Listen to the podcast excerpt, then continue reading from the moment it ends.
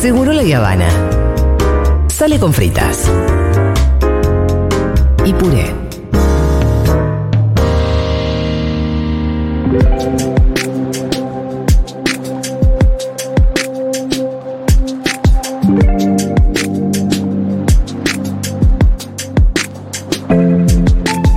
El otro día les quiero contar que me llegó este comunicado em, que se titula, en realidad se titula en Mapungun, Pusomo Taisungun, seguramente lo estoy diciendo mal, la palabra de las mujeres. Exigimos el avance de la mesa de diálogo dice el comunicado. Desde el surgimiento del pueblo argentino persiguieron y er- encarcelaron a nuestras machi. Hoy el país es vanguardia en materia de derechos humanos, pero su práctica de despojo y criminalización no ha cesado. No es una falla, es una decisión. En unos días se cumplen seis meses de la detención ilegal de nuestra Lamien Machi.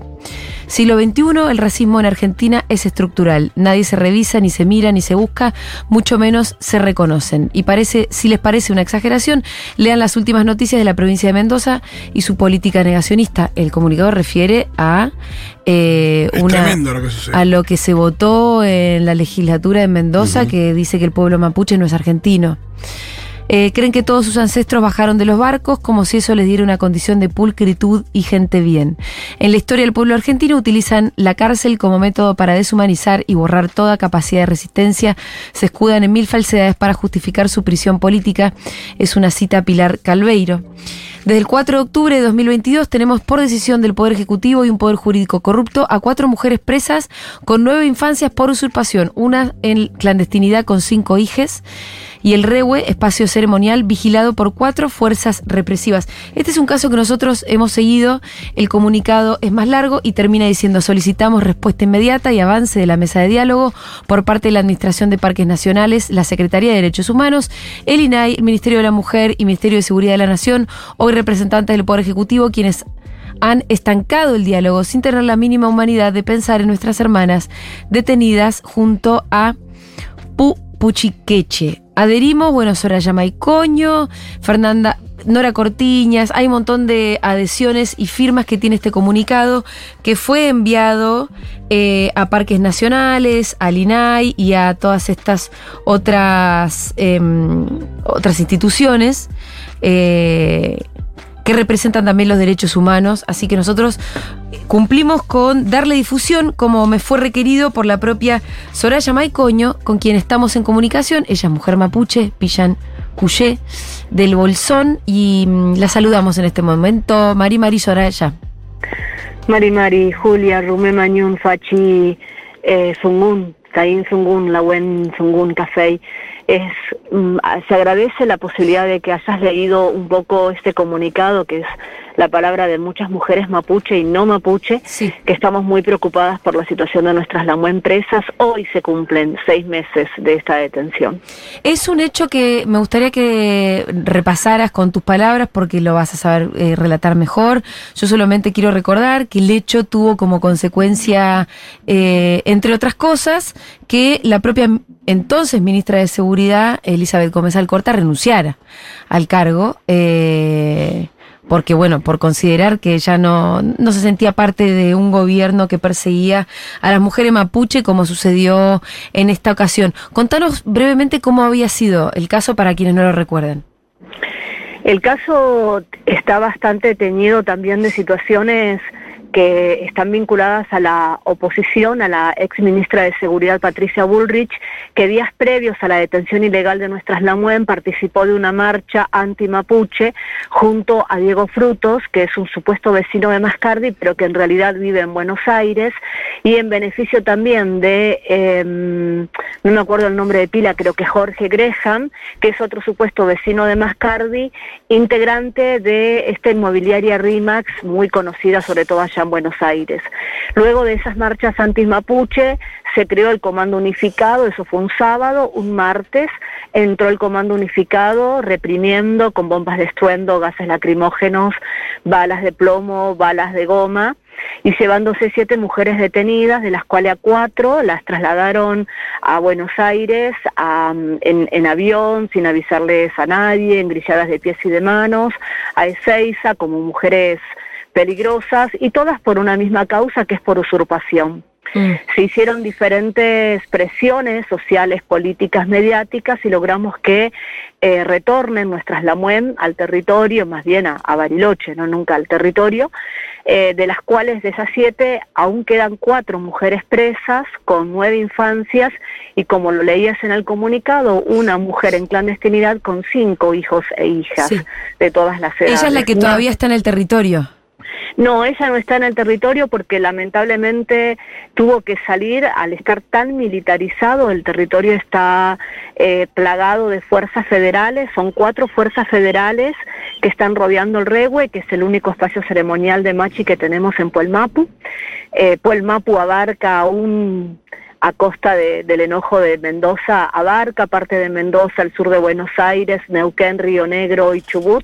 Eso es Puelmapu para nosotros. Eh, preexistentes antes que el Estado argentino se emergiera como tal. Puelmapo es una región mapuche.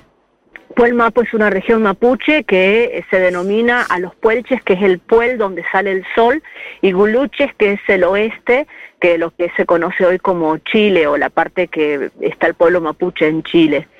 Eh, pero bueno, la, situación es gravísima porque nuestras Lamuen siguen presas y hemos avanzado como delegación de em, autoridades ancestrales mapuche. Piliancuye es, es un rol es una autoridad que yo, yo tengo ese rol junto con muchas otras personas, Loncos y Pillancuye. Eh, nos encontramos en diciembre del año pasado con el presidente, quien propuso que la Administración de Parques tenga un diálogo con, con nosotros como representantes del LOF. Y a partir de esos avances, de esas mesas de diálogo, la Administración de Parques propuso una serie de acuerdos, incluso llegó a proponer devolver el territorio el REWE, eh, sí puso como condiciones que no vaya toda la comunidad, sino solo la Machi con sus ayudantes y el resto de la comunidad ofrecen otro espacio territorial, en la misma Administración de Parques Nacionales. Eh, como condición nuestras LAMUEN tenían que inscribirse en el INAI, a lo que se accedió y ese eh, trámite ya está en curso, pero la mesa de diálogo no avanza. Ajá. Eh, y nuestras Lamuen siguen presas en una casa, hacinadas, en Bariloche, con un solo calefactor, que ya aquí ya ha nevado en el cerro, ya está, el clima ha cambiado. Eh, que se llueve, bueno, con un montón de circunstancias que no deberían padecer entendiendo que ellas tenían sus casas en condiciones en el territorio, pero que lamentablemente después del despojo les fueron tiradas abajo y destruidas. Entonces ellas en este momento están presas por usurpación, sin casa y todo el pueblo mapuche del Pueblo Mapu sin la posibilidad de hacer nuestra práctica ceremonial en el único rehue de Machi.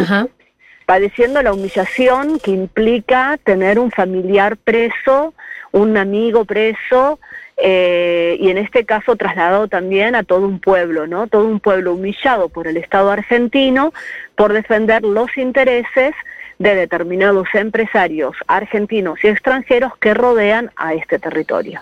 ¿La ceremonia es, una, es anual? Claro, el cambio de la UEM, de las plantas que curan, que son quienes rodean a este rehue, es un tótem, una especie de, eh, como les podría explicar. Es como si fuera una especie de escalera con peldaños eh, de más o menos unos 7 metros que termina con la imagen de una cara y a los costados tiene mucho la web, muchas plantas que curan que en torno a esas plantas que curan es que nosotros hacemos nuestras ceremonias porque es lo más importante y lo que más necesitamos como seres humanos, no solamente como mapuche, que tiene que ver con sanar, ¿no? Con restablecer nuestro equilibrio, nuestra armonía física, espiritual. Y año a año se hace el cambio de la WEN y este año no lo pudimos hacer porque nuestra LAMUEN la sostienen todavía presa y al REHUE lo rodean estas fuerzas federales. Eh, ¿qué, qué, bueno, eh, obviamente para, para concluir con esta parte, lo que reclama la solicitada es el avance de la mesa de diálogo, ahí donde tienen que, bueno, eh, avanzar parques nacionales, la Secretaría de Derechos Humanos, el INAI, el Ministerio de la Mujer. ¿Dónde, dónde ven ustedes que está la traba? Creo que el, el, consenso Bariloche, que es un, un grupo creado también, fogoneado por Patricia Bullrich y diferentes empresarios nacionales y extranjeros, que también ahora se trasladó a ser consenso Patagonia y que hay diferentes consensos que están como, entre comillas, poniendo en alerta el tema de las tierras públicas, a ellos le llaman tierras públicas, y que supuestamente el pueblo mapuche está poniendo en riesgo la soberanía del pueblo argentino. Entonces entraron en una discusión que no tiene ni pie ni cabeza, y que además, por ejemplo, cuando Secretaría de Derechos Humanos y todas estas instituciones, la última vez que se reunió con nosotros, eh, después en Bariloche, se reunieron también con todos los vecinos de Mascardi, que, que son además parte de Consenso Bariloche, ellos que se reunían con los argentinos civilizados, fueron recibidos por un partido político que se llama NOS, eh, de ultraderecha y a los gritos de, por ejemplo, el insulto que le, que le, le hacían a, a, Horacio Pietragara, secretario de Derechos Humanos, era cuánto cobraste por, por la desaparición de tus padres. Esas son las personas que están eh, en contra de que se devuelva el territorio, de que la Lamuen Machi retorne a su espacio ceremonial y esa es la presión política que está recibiendo el Estado en este momento, que en vez de atender, atender perdón, las demandas de, un pueblo originario, está más bien presionado por las demandas de empresarios mm. nacionales y extranjeros. Qué perverso y fascista que eh, se llame consenso Bariloche, como si no hubiera una discusión. Claro. La idea de... Consenso, estamos todos de acuerdo. Estamos todos de acuerdo, ¿no? Y, hacer de, desaparecer una, una mirada sobre la cuestión. Sí, y que además son eh, consensos, grupos supremacistas que se están extendiendo a lo largo y a lo ancho del país, con un comando unificado que fue creado por decreto, que también eh, de alguna manera está creado para reprimir cualquier reclamo social, sobre todo ambientalista, antiextractivista que hay en muchísimas partes del país. Y ellos sí se ponen de acuerdo, se ponen de acuerdo en seguir sosteniendo una mirada racista y negacionista sobre los pueblos preexistentes al Estado argentino y que tienen otro eh, nivel de contacto, otra forma de, em, tenemos, de eh, vincularnos con la tierra y con la naturaleza. Y es por eso que también es tan difícil poder avanzar en la resolución del conflicto, aún quizás teniendo una, un intento por parte del Poder Ejecutivo, pero la presión política por parte de estos eh, grupos empresariales es mucho más eh, poderosa, entendiendo además que tienen de su lado a los medios hegemónicos como Clarín, mm. La Nación, etcétera, etcétera, que no hace falta seguir nombrando, y que bueno, que también ponen al pueblo mapuche en un lugar de estigmatización, criminalización, enemigo interno, terrorismo, y bueno, eh, por eso también en este comunicado citamos a Pilar Calveiro, porque en un punto son prácticas vinculadas a la dictadura y a la época de la conquista del desierto, que como pueblo mapuche nadie ha querido revisar históricamente. Eh, Em, y además, bueno, un Estado que, que, no termina de saber a quién está representando, ¿no? Que, como decís vos, se deja presionar por grupos fascistoides, sí, compuestos por gente muy poderosa, pero ahí tenés, este, como bien vos decías, algunos representantes que es evidente que lo que quisieran es eh, darle algún curso a los reclamos mapuche, pero no se terminan de decidir. Sí, y recordemos también la marcha atrás, por ejemplo, en la declaración del Lanín como sitio sagrado, ¿no? Claro. Ahí que hay un claro ejemplo de una presión mediática de unos grupos pequeños pero ruidosos y, y el Ejecutivo dando Dando marcha atrás con una decisión. Eh, claro, y que encima lo, a lo que atiende en realidad es a la venta ilegal, si se quiere, porque nosotros también decimos, a ver, que se abran eh, en esto de que no, no quisiéramos quedar en una consigna que, que, se vincule a los derechos humanos, pero también decimos, bueno, que se abran los archivos de la venta de eh, los, los terrenos en parques nacionales. ¿Quién habilita parques nacionales a vender y por qué está vendido a empresarios extranjeros?